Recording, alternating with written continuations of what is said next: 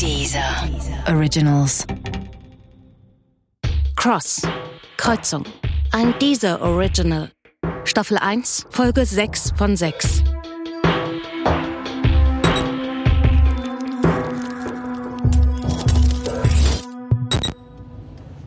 Ich bin so froh, wenn das hier vorbei ist. Seit einer gefühlten Ewigkeit fahren wir in der Gegend herum. Links und rechts nichts als Maisfelder. Die Sonne wird bald untergehen. Paul telefoniert mit seiner Freundin, obwohl wir vorher explizit ausgemacht hatten, dass wir genau das nicht machen. Dieser Typ geht mir so unfassbar auf die Eier. Ähm, Hanna, ich, ich kann dir das erklären, wirklich. Ich, ich weiß, ich habe das schon mal gesagt, aber wenn du Oh, einfach nur bitte. zuhörst, dann... Das ist schon so oft gewesen. Uns kommt ein Auto entgegen. Plötzlich schlingert es, zieht auf unsere Straßenseite herüber. Der Wagen wird nicht langsamer, obwohl gleich vor uns eine Kreuzung ist. Paul ist ganz in sein Gespräch mit seiner dämlichen Freundin Was vertieft. ist denn, schwanger bin? Ich zerre panisch an seinem Arm. Doch da ist es schon zu spät. Zeitlupe. Der Ford C-Max, den sie auf Renés Namen gemietet haben, fährt mit 69 Stundenkilometern frontal in einen 1998er VW Jetta. Die Windschutzscheibe zersplittert. Die beiden Autos bohren sich ineinander. Renés Körper wird durch den Aufprall nach vorne geschleudert. Der Airbag fängt ihn sicher auf. Danach wird er zurück in seinen Sitz gedrückt. Plötzlich eine weitere Erschütterung. Direkt danach noch eine. Er wird furchtbare Nackenschmerzen haben, eine Gehirnerschütterung, ein paar Schnittwunden vom zersplitterten Glas. Aber insgesamt hat der Mann, den Paul als René kennt, unfassbares Glück. Wer die Geschichte erzählt, beherrscht die Geschichte. Wer die Geschichte erzählt, hat die Kontrolle. Wer die Geschichte erzählt, hat die Macht. The most powerful person in the world is the storyteller. Steve Jobs. René hat schon viele Geschichten erzählt und in allen spielt er eine Rolle. Das ist Teil seines Berufs. Diese Geschichte mit Paul, mit Hannah, mit Richard und mit der Kreuzung beginnt für ihn elf, zwölf, dreizehn Tage vorher. Ich heiße Oliver Weiland, Georg Wegner, Matteo Dubois, James Reitmeier, Achim Oppermann. Ich bin Bankier, Softwareexperte, internationaler Großhändler, Fotograf oder ein Biochemiker an der FU, der demnächst von München nach Berlin umzieht. Ich bin das Alibi, der Schwiegersohn, der Konkurrent, der neue Kumpel, den man im Kirchenchor kennenlernt. Stimmt, ja. Und, äh, und du? Du spielst wirklich gut. Ähm, hast du einen professionellen Hintergrund oder so? Ich? Äh, Nee, gar nicht. Und was, was machst du dann? Also beruflich meine ich. Ich bin Freiberufler, Ah. äh, Programmierer. Ja, cool. Ich bin Schauspieler. Nicht im Fernsehen, nicht im Theater, nicht bei Netflix, sondern im wahren Leben. Ein Auftritt von mir dauert zwei Minuten. Oder zwei Monate. Ich bin Profi. 100 Prozent. Die Leute sagen, ich habe doch nichts zu verbergen. Facebook, Instagram, WhatsApp, Google. Als wenn es jemals darum gegangen wäre, was ihr in der Vergangenheit getrieben habt. Das Einzige, was zählt, ist, was ihr in der Zukunft denken werdet. Jeder Klick hilft zu verstehen, was euch antreibt. Mehr Klicks, mehr Wissen. Es wird immer einfacher, eure Entscheidungen zu bestimmen, eure Gefühle zu beeinflussen, ohne dass ihr ahnt, dass es passiert. Paul denkt nach einer halben Stunde, er kenne René schon ewig. Doch in Wahrheit kennt René Pauls Daten. Ich flipp aus. Du hast nicht wirklich die komplette Larry Brand Original Hörspielserie Folge 1 Irrfahrt der Skelette bis Folge 15 Dämonenbrut in der Originalversion von 1983 84. Alter! Daten, die helfen Paul genau dort zu treffen, wo er im Innersten verwundbar ist. Wenn man einen Gedanken in den Kopf eines anderen Menschen pflanzt, muss man wissen, wo er am besten wächst. Aber jetzt mal ehrlich. Was kann das sein, wenn der Typ mir von einer auf die andere Sekunde 500 statt 100 Euro gibt? Wahrscheinlich hättest du auch 5000 fordern können. Ja, fuck! Du hast wahrscheinlich recht. Klar habe ich recht. Du hast doch die Nummer von dem noch, oder? Na klar. Dann lass uns den nochmal treffen. Ey, wir holen da 5000 raus. Oder 10. Meinst du wirklich? Ey, wenn der Typ dir die Bude auf den Kopf stellt, dann ist wohl ziemlich klar, dass da noch einiges drin ist. Lass es uns versuchen. Ich komm mit. Ja, ja, cool, okay. Ich meine, vielleicht steckt da noch was viel Größeres dahinter. Vielleicht ist dieses Ding dein persönlicher Jackpot. Der Rest der Welt macht Karriere, gründet Familien, baut Häuser, geht ins Fitnessstudio und schaut sich nach einem SUV um, weil demnächst das erste Kind kommt. Und Paul vergeigt sein Leben. Seinen persönlichen Jackpot, den kann er sehr gut gebrauchen. Treffer versenkt. Ich bin nicht James Bond, nicht Ethan Hunt, nicht Gordon Freeman. Ich springe nicht von Hausdächern, liefere mir keine wilden Verfolgungsjagden mit der Polizei und sprenge auch keinen Forschungskomplex in die Luft. Nochmal, ich bin Schauspieler. Das Treffen mit Richard. Nichts, was mir gefällt, gar nicht. Aber es ist Teil eines Auftrags, den ich angenommen habe und für den ich viel Geld bekomme. Sehr viel Geld. Ich weiß, dass wer auch immer dieser Richard ist, er will die Einheit. Sicherlich nicht für sich, sondern für seinen Auftraggeber. Und mein Auftraggeber hat nur ein Ziel. Er will wissen, für wen Richard arbeitet. Ich bereite mich äußerst sorgfältig auf das Treffen vor, spiele verschiedene Szenarien in meinem Kopf durch. Den Ort, einen verlassenen Plattenbau, habe ich ohne Pauls Wissen schon am Vortag genau studiert. Paul aus der Nummer rauszuhalten, wird das kleinste Problem. Du wartest hier. Was? Er kennt mich nicht. Überraschungseffekt, verstehst du? Das ist eine absolut bescheuerte Erklärung. Aber das macht nichts. Paul wird sie nicht hinterfragen. Solange du die Geschichte kontrollierst, kontrollierst du die Menschen darin. Und meine Geschichte für Paul ist die, dass das hier die größte Chance seines Lebens ist. Ich habe zwei, wenn alles gut läuft, drei Minuten, bis Paul mir schließlich doch folgen wird. Richard, Wer bist du? ein Freund von Paul. Aha. Und wo ist er? Nicht so wichtig, ich spreche für ihn. Wo ist das Teil? Die Einheit. Die Einheit. Okay, verstehe. René hat Richard gleich beim Reinkommen abgecheckt. Richards Jacke ist etwas zu dick für die Temperaturen. Er trägt sie offen. In der linken Innentasche versteckt er eine Waffe. Da ist sich René sicher. Was willst du? Ich habe das hier für dich. René öffnet Pauls Rucksack und zeigt Richard den Schlüssel. Die Einheit. Das gehört mir aber schon. Das habe ich schon bezahlt. Mit 500 Euro, wie niedlich. Sagen wir doch 5000. Gut, 50.000. 500.000. Es reicht. Du willst also auch ein Stück von dem Kuchen, hm? Der Kuchen ist eine Lüge. Interessiert mich nicht. Und was willst du wirklich? Du sagst mir, wer dich schickt, und dann kriegst du die Einheit. Warum willst du das wissen? Das kann ich dir nicht sagen, weil ich selbst nicht weiß. Mir ist dieses Teil hier egal, verstehst du? Voll und ganz. Ich will nur wissen, für wen du arbeitest. Und danach gehört das Teil dir. Warren. Warren Robinet. Und dann kommt der Moment, vor dem René am meisten Angst hat. Schon beim Reinkommen hat er mit zwei, drei schnellen Blicken den Raum gescannt. Er hält Richard die Einheit hin. Zwischen beiden sind es noch gut zwei Meter Abstand. Richard macht einen Schritt auf René zu. Seine Hand greift nach dem Metallgegenstand in Renés Hand. Doch bevor Richard zugreifen kann, springt René zurück und zieht blitzschnell an einem mannshohen Regal, das direkt neben ihm an der Wand steht, sofort umstürzt und auf Richard fällt. René hat 15, vielleicht 20 Sekunden. Dann wird Richard wieder auf den Beinen sein. Er stürzt zur Tür heraus, zurück auf den Gang. Paul ist auf dem Weg zu den beiden.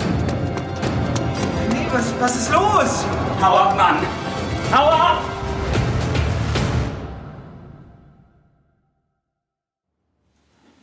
Okay, Lena. Also der Kasten und die Fahrt nach Mecklenburg-Vorpommern. Sonst noch was? Das wäre alles für den Moment. Danke. René weiß nur so viel über einen Auftrag, dass er ihn erfüllen kann. Keine Hintergründe, keine Zusammenhänge. Nur was er unbedingt wissen muss.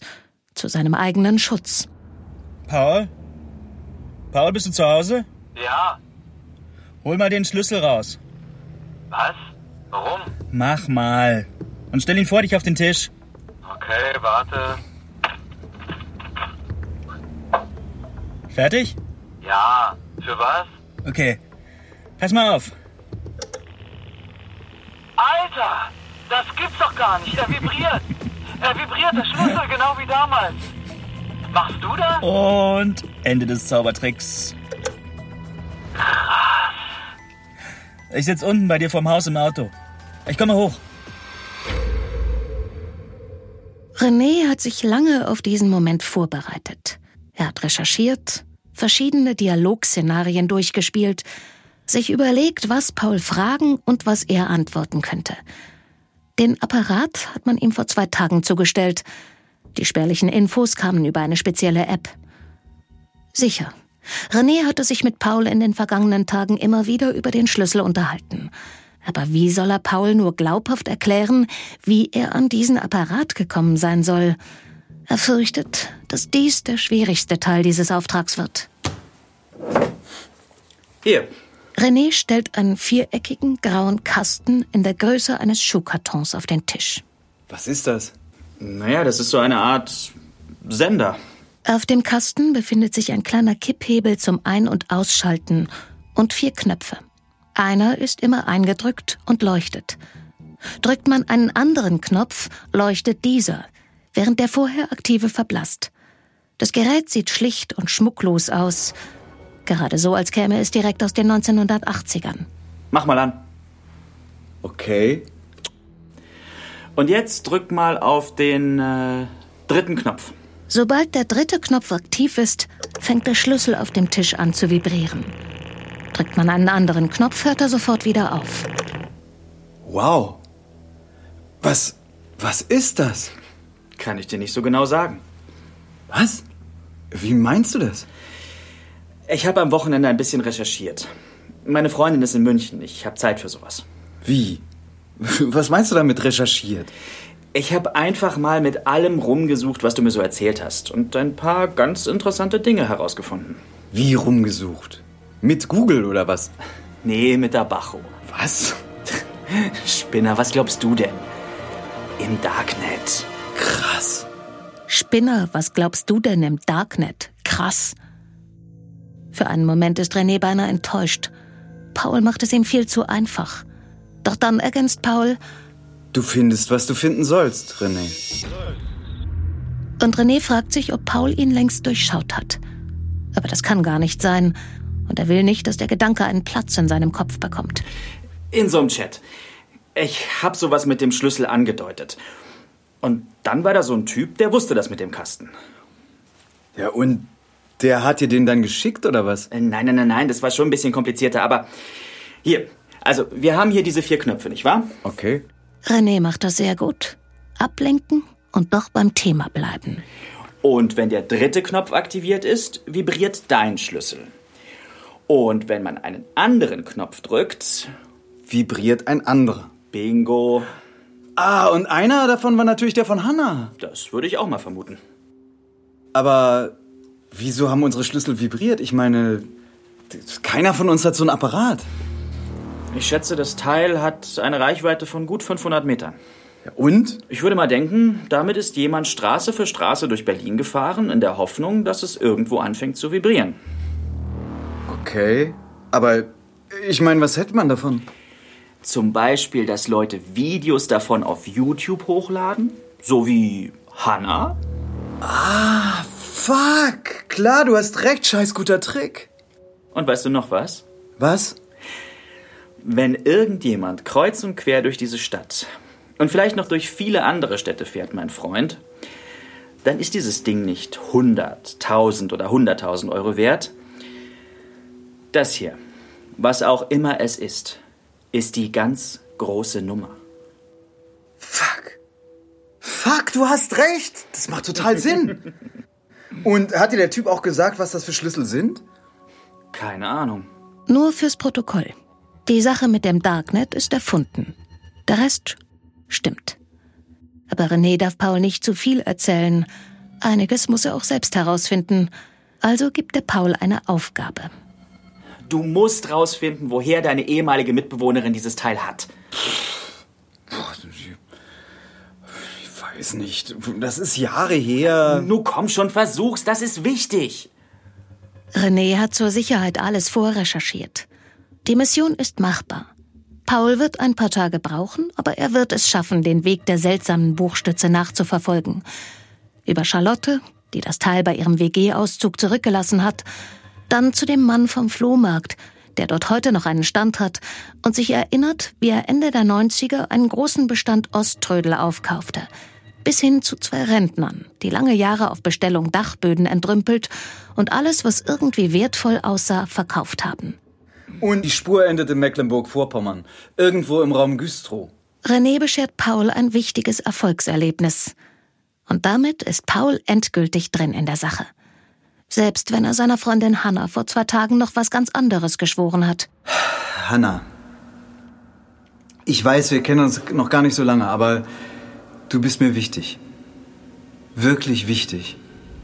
Und dieses Ding ist es nicht.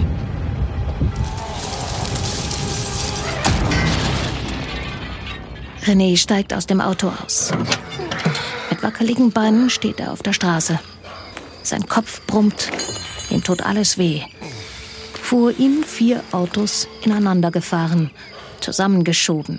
Schrott. Mitten im Nirgendwo. Er zieht sein Smartphone aus der Tasche, öffnet eine App, die in einem Ordner, in einem Ordner, in einem Ordner versteckt ist. René legt seinen Zeigefinger auf den Sensor. Eine Sekunde später erklingt ein Verbindungssignal. Ja? Lena? Lena, hier ist ganz furchtbar was daneben gegangen. Der Vollidiot hat einen Unfall gebaut. Verstehe. Bist du in Ordnung? Kannst du laufen? Ja, Okay. Ich habe deine Koordinaten. Siehst du den Baum, die alte Lerche? ähm, ja, ja. 200 Meter von dir entfernt am Straßenrand. Ja, sehe ich. Dreh dich genau in diese Richtung. Jetzt 45 Grad nach links Ja, und jetzt läufst du los. Quer durchs Maisfeld, sieben Minuten lang. Okay. Nimm die Einheit und den Apparat mit. ja. René steckt das Handy in die Hosentasche und nimmt den Apparat aus dem Fußraum auf der Beifahrerseite. Der Kofferraum lässt sich problemlos öffnen. Er nimmt den Koffer mit der Einheit. Dann läuft er los. Er lässt den bewusstlosen Paul im Wagen hinter sich zurück. In einem anderen Auto sitzt eine Frau in einem Brautkleid und starrt ihn an. Er geht einfach an ihr vorbei. Vorbei am Wagen der toten Phalanx und quer ins Maisfeld und dann einfach geradeaus. Die langen grünen Maisblätter schneiden Striemen in sein Gesicht. Plötzlich donnern mehrere Hubschrauber mit lärmenden Rotoren über ihn hinweg. René geht weiter. Immer weiter. Endlich kommt er an eine alte Straße. Er bleibt stehen, den Koffer in der einen, den Apparat in der anderen Hand. Gleich ist es soweit. Aus der Ferne nähert sich ein Auto. Es wird langsamer, hält direkt vor ihm. René steigt ein.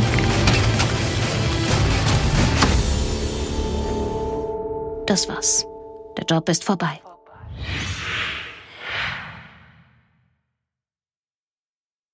Sie sagen, du kannst den Job drei Jahre machen. Maximal fünf. Mit jeder neuen Mission steigt die Gefahr, dass du jemandem begegnest, dem du nicht begegnen darfst. Jemand aus einem anderen Auftrag. Jemand, der dich wiedererkennt. Die Wahrscheinlichkeit wird immer größer. René will in spätestens einem Jahr aufhören. Dann hat er ausgesorgt. Mit 29. Aber natürlich hat er über das Worst-Case-Szenario nachgedacht. Viele Male. Er hat sich genau überlegt, was er tun wird. Alle möglichen Situationen durchgespielt. Er ist vorbereitet. Aber nicht für das, was jetzt kommt. Äh, Entschuldigung. Ja. Bist du nicht René? René sieht die Frau an, die am Flughafen in Schiphol vor ihm steht. Er weiß, dass der Moment gekommen ist. Bitte? Ne, du bist doch René. Ich bin Hanna. Erinnerst du dich von Paul? Wir haben uns mal ganz kurz gesehen. Entschuldigen Sie, da muss eine Verwechslung vorliegen. Nee, das ist keine Verwechslung, René. Doch, das ist eine Verwechslung. Es tut mir wirklich sehr leid. Aber ich kenne sie nicht. Du, ich habe Paul hier am Telefon und er würde sich echt gerne mal mit dir unterhalten, nachdem du bei dem Unfall einfach so verschwunden bist. Wirklich, Sie verwechseln mich. Es tut mir sehr leid. Bitte gehen Sie jetzt. Er bleibt ganz ruhig, abstreiten, standhaft auf eine Verwechslung bestehen. Keinesfalls zugeben, dass sie womöglich recht hat. Im schlimmsten Fall würde er einfach aufstehen und gehen. Einmal, zweimal um die Ecke und er würde sie nie wiedersehen. Ein unangenehmer Moment, aber nicht das Ende der Welt. Doch so kommt es nicht. Hannah beugt sich zu René hinab. Sie flüstert ihm ins Ohr. Nur noch ein Satz und sechs Worte, bis er die Fassung verliert. Ich habe mit dem Franzosen gesprochen. Sie hat mit dem Franzosen gesprochen. Tausend Dinge rattern ihm auf einmal durch seinen Kopf. Das ist das Ende. Das hätte nie passieren dürfen. Das ist das Worst-Case-Szenario aller Worst-Case-Szenarien. Er ist kurz davor, die Kontrolle zu verlieren. Über sich, über die Geschichte.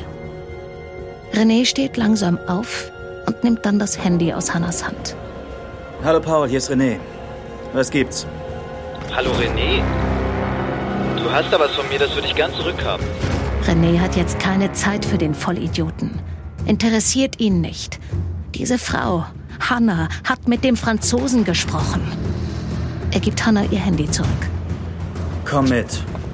René läuft mit zügigem Schritt los. Hannah folgt ihm eilig. Er weiß nicht, was jetzt passieren wird. Er weiß nur, dass er jetzt einen Bereich des Flughafens ohne Überwachungskameras finden muss. Eine Frau kommt aus einem Raum mit der Aufschrift Employees Only. Während die Frau im Getümmel des Flughafens verschwindet, erhascht René die Tür ohne Klinke, bevor sie ins Schloss fällt. Er muss jetzt auf Risiko spielen. Er hat keine andere Wahl. Glück gehabt. Der Pausenraum ist menschenleer und spärlich eingerichtet. Was hat er dir gesagt, der Franzose? Ja, auf jeden Fall genug, um dich zu finden, du Arsch. Hat bestimmt geschwärmt, wie perfekt das System ist und wie schön und edel er es gebaut hat, ne? Und dass niemand es jemals verstehen wird und dass es deshalb bis in alle Ewigkeiten funktioniert. Ja, genau, sowas in der Art. Dein dummer Freund glaubt wirklich, dass das ein Spiel ist, oder? Dass er der Gute ist, dass er das Richtige tut, dass ihr alle auf der richtigen Seite steht. Da habe ich aber ganz schlechte Nachrichten für euch. Das stimmt gar nicht. Die Geschichte stimmt so gar nicht. Ihr habt die völlig falsche Perspektive auf alles. Ihr habt nämlich gar nichts verstanden, hörst du? Was auch immer da unter der Erde schlummert, es ist größer als ihr, mächtiger und schlauer. Ihr seid die Bösen. Ihr seid die, die man jagen wird. Ihr seid die, die am Ende sterben, alle. Auch du. Si belle qu'elle me fait souffrir. Was? René sieht Hannah erschrocken an. Sie muss diesen Satz kennen. Sie muss den Satz kennen, wenn sie mit dem Franzosen gesprochen hat. Sie kennt diesen Satz nicht. Sie hat nur geblufft. René packt Hannah am Hals und drückt sie gegen die Wand. Du hast mich verarscht. Du dumme Schlampe hast mich verarscht. Weißt du, was du angerichtet hast? Er wird keine Antwort bekommen, denn er weiß nichts von Hannas Kampfsportvergangenheit, ihrem Jiu-Jitsu. Mit einem kraftvollen Stoß kann sie ihn so weit von sich wegdrücken, dass sie ihm gleich danach das Knie mit voller Kraft in den Magen rammen kann. René krümmt sich vor Schmerz. Da stellt Hannah ein Bein hinter seines, gibt ihm einen weiteren kräftigen Stoß, woraufhin René zu Boden geht. Er ist auf allen Vieren. Er ist vollkommen überrascht und ohne Chance. Gerade will er sich aufrichten, da springt Hannah von der Seite mit voller Wucht in ihn rein. Im allerletzten Moment kann er vom Tisch des Pausenraums ein Brotmesser greifen und sticht blind in ihre Richtung, während er zu Boden geschleudert wird. Er drückt sich an der Wand hoch. Er erwartet den nächsten Schlag, aber der kommt nicht. Hannah steht wie versteinert in der Mitte des Raums. Das Messer steckt tief zwischen ihren Rippen. Ein dunkelroter Fleck breitet sich auf ihrer Bluse aus. Sie sieht ihn ungläubig an. Das wollte ich nicht. Hannah greift langsam nach dem Messer in ihrem Körper. Doch dann fällt sie schon vorne über auf den Betonboden. René hat keine Zeit, sich um Hannah zu kümmern. Er hat keine Zeit, die Fassung zu verlieren. Wenn er jetzt die Nerven verliert, verliert er alles. René geht zu einem kleinen Waschbecken in der Ecke des Raums. Blut kommt aus seiner Nase und tropft auf sein Hemd. Eilig nimmt er ein Papiertuch aus dem Spender und stopft sich zwei Papierkugeln in die Nase, um die Blutung zu stoppen. In einem Schrank des Pausenraums hängen mehrere Jacken. Er greift sich eine, zieht sie an, um damit sein Hemd zu verdecken. Dann geht er hinaus.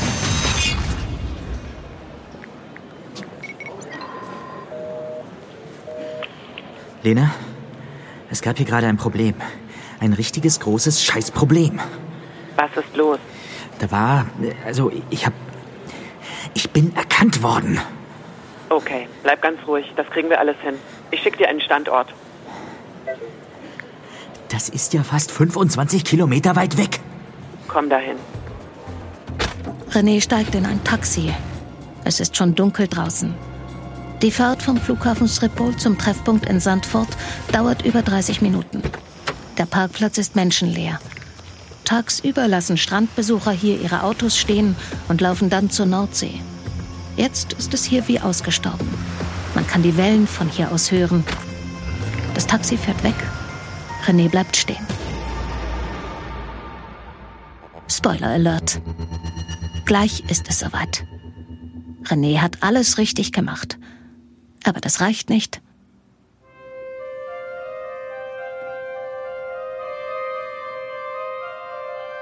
Aus der Ferne wird sich ein Auto nähern. Es wird langsamer. Die Scheinwerfer werden ihn blenden. Danach wird alles ganz schnell gehen. 30 Meter bevor der Wagen René erreicht, heult plötzlich der Motor auf.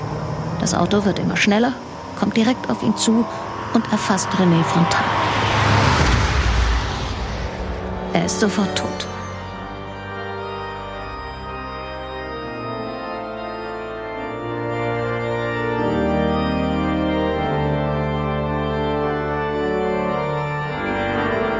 Cross. Kreuzung. Storyteller. Idee, Buch, Regie Clemens Buchholz.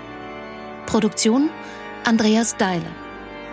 Mit Cyril Berndt, Marion Navrat, Susanne Wündisch, Katharina Hoffmann, Marian Funk, Jochen Drechsler, Christoph Jungmann, Regina Fabian, Leon Düvel, Kathleen Gavlich, Cedric Vrieden, Linda Achtermann, Barbara Claire, Campbell Reitmeier, Johannes Sassenroth, Axel Luther, Christiane Marx. Orgelmusik Robert E. Lee. Eine Produktion der Apparat Multimedia GmbH für dieser 2020. Ah, sehr gut. Sie haben Talent. Schade, dass Sie nichts daraus gemacht haben. Entschuldigen Sie? Ich habe etwas, das Ihnen gehört, Herr Wagner. Bitte? Es tut mir leid, dass es Ihnen abhanden gekommen ist. Kennen wir uns? Bitte sehr. Der Schlüssel. Die Einheit. Wir nennen es Einheit. Eine von vier. Genau. Aber warum? Ich mache Ihnen ein Angebot, Herr Wagner. Wie wäre es, wenn Sie die anderen drei auch noch finden? Wer sind Sie? Ich bin jemand, der dasselbe Rätsel lösen will wie Sie. Ach. Ich habe nur etwas mehr Vorwissen als Sie. Und das wäre? Nun ja. Der Zusammenbruch der Deutschen Demokratischen Republik, der kam für die meisten Menschen überraschend.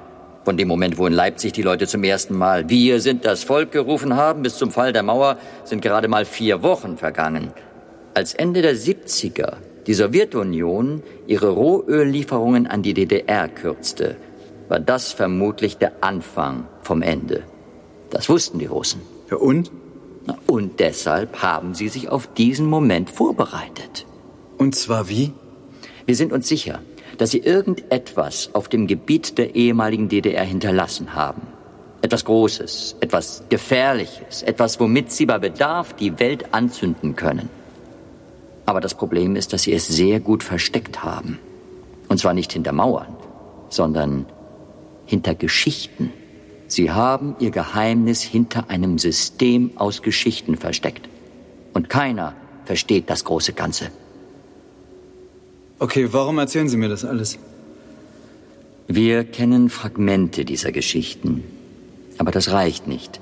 Wir brauchen jemanden, der Teil der Geschichten wird. Damit wir herausfinden, welches trojanische Pferd sich direkt vor unseren Augen versteckt hält. Und die Einheiten, was haben die damit zu tun? Wer alle vier besitzt, kennt alle Geschichten, kennt das System.